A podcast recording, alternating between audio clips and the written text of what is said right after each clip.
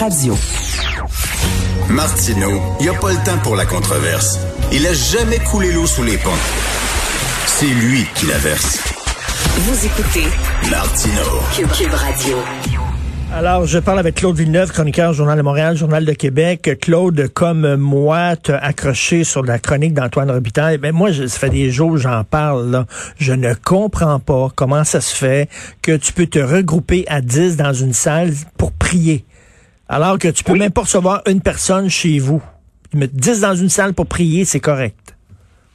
Oui, c'est ça. Puis d'autant plus que, tu sais, quand on parle de liberté de religion, quand on parle de discrimination, ces choses-là, ben, tu sais, souvent on va venir nous dire, euh, ah, euh, vous voulez euh, cibler l'islam particulièrement ou les juifs, quoi que ce soit. Puis là, on va s'accuser de, de, on va se faire accuser d'offrir un, traitement à géométrie variable. Mais là, c'est justement c'est le contraire. C'est que c'est toutes les religions. C'est pas c'est les catholiques, les chrétiens, les anglicans. Personne ne devrait se réunir présentement. Il y a un virus qui circule. C'est la consigne, c'est la même pour tous. Puis là, ben, tout d'un coup, on voit qu'il y a des exceptions qui se mettent à apparaître ici et là.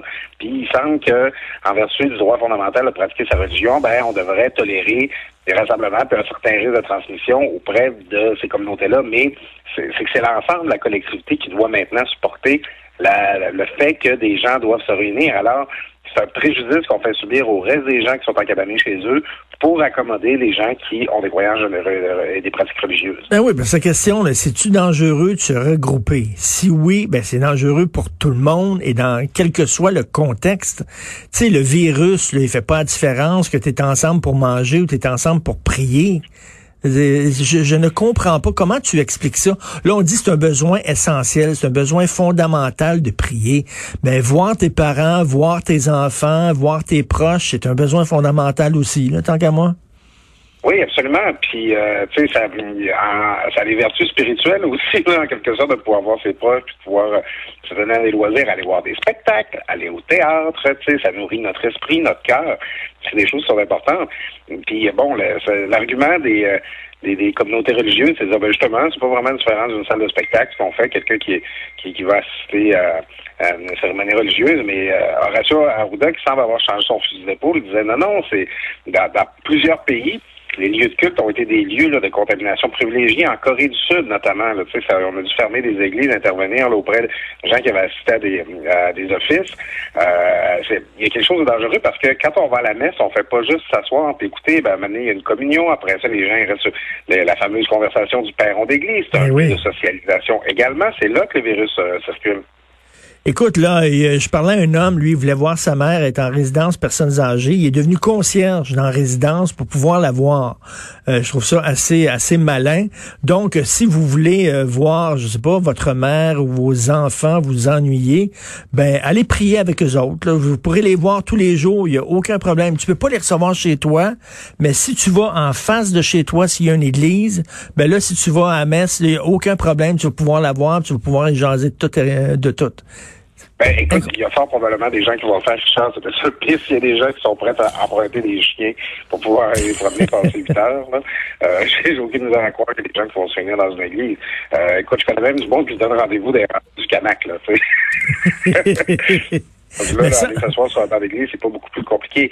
Mais c'est ça, tu sais, c'est que puis c'est moi je sais, on en parle souvent, Richard, pour moi, à chaque fois qu'il y, a une influenceuse qui part dans le sud ou un, un ministre là, qui a l'air de penser que les règles s'appliquent pas à lui tout ce qui a l'air d'un privilège dans le contexte actuel, donc bénéficie certaines personnes de pouvoir ne pas tenir compte des mêmes règles que le reste des gens, ça effrite l'ensemble du contrat social qu'on a présentement. À chaque fois que les gens quelqu'un qui se fait gâter, ça leur donne moins le goût d'écouter. Les mêmes règles pour tout le monde.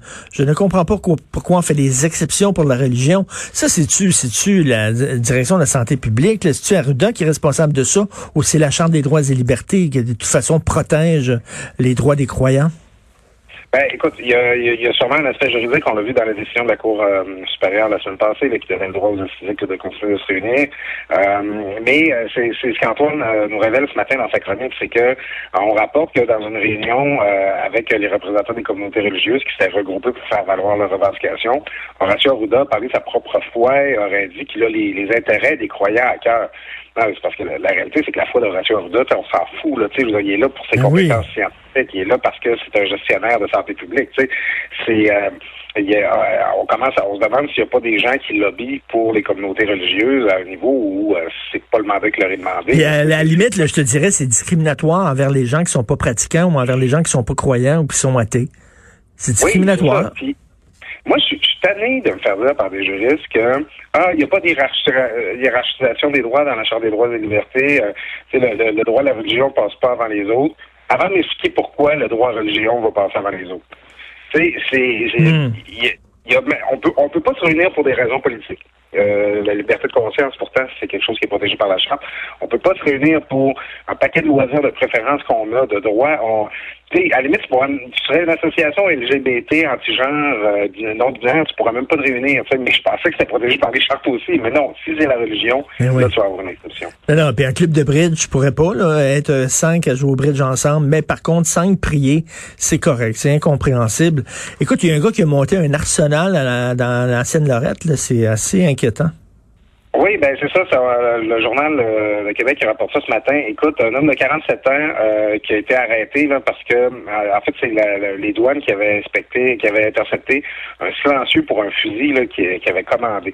Puis quand la GRC s'est pointée chez lui, ils ont trouvé des armes à feu, dont certaines prohibées, ils ont trouvé des substances chimiques, ils ont trouvé des bombes artisanales, ils ont trouvé plein de dispositifs, certains qui étaient illégaux. Il est accusé de deux chefs d'accusation de possession d'armes prohibées d'en avoir le permis.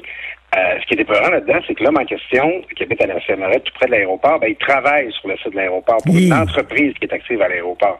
Puis tu t'imagines, on connaît pas les motivations du bonhomme. Mais c'est quelqu'un qui se rendait tous les jours pour travailler à l'aéroport de Québec. Ben chez eux là, il y avait euh, un, un, national là, pour euh, bomber un avion. C'est à peu près ça qu'on se rend compte. Moi, on en a déjà parlé, Richard. Puis moi, j'ai très peur des loups solitaires. Là, mm-hmm. On parle de la grande criminalité, mais moi, le gars tout seul dans son sous-sol qui se fait venir des guns sur Internet, je le trouve beaucoup plus épeurant qu'un Hells Angels dans la vie. Ben surtout les gens qui travaillent près d'un aéroport, il me semble qu'ils devraient faire l'objet d'une très grande, tu sais, euh, le scruter vraiment le qui Là. J'avais lu à un moment donné dans un magazine français, euh, ils ont fait une enquête, puis il y avait plein de gens radicalisés là, de l'islam radical qui travaillaient dans des aéroports, là, euh, qui avaient, qui pouvaient entrer dans des avions et tout ça. Là. à un moment donné, ça, ça pose un problème de sécurité publique. Donc, ce gars-là, c'est quoi? C'est un, un complotiste euh, C'est quoi son trip? Oui, ben c'est ça. Il y a un nom bien canadien français. Là, euh, les, euh, écoute, moi, moi c'est la première fois que j'ai passé, c'est ça un complotiste. Euh, on ne le révèle pas ce matin. C'est peut-être juste quelqu'un qui aime ça, qui s'intéresse à ça. C'est peut-être quelqu'un qui a plein d'autres motivations. Mais euh, tu sais, c'est ça. On parle de radicalisation, on parle souvent d'islam radical, on parle souvent de, de euh, radicalisation à droite. on a beaucoup parlé des Proud Boys de QAnon, là, de, mm. tous les groupes qui pourraient amener des gens à faire des émeutes, des choses comme ça. je ne sais pas c'est quoi les motivations du monsieur, mais ça prend rien qu'un fou. Je le dis tout le temps ça prend juste quelqu'un qui, a décidé de son bord, qui va faire justice. Ça prend juste un Richard Henry Bain pour pouvoir détruire des vies. Euh, au moyen de substances, de matières, puis de dispositifs qui sont facilement disponibles sur Internet, ça nous rend très vulnérables comme société. Ben, tout à fait. on le sait que ça te touche particulièrement parce que tu étais là au soir, euh, le, fameux soir du Métropolis. Euh, tu étais avec Madame Marois quand Sean Bain, justement, est rentré dans la place. Merci beaucoup, Claude. On se reparle demain, Claude Villeneuve. À bientôt, Richard.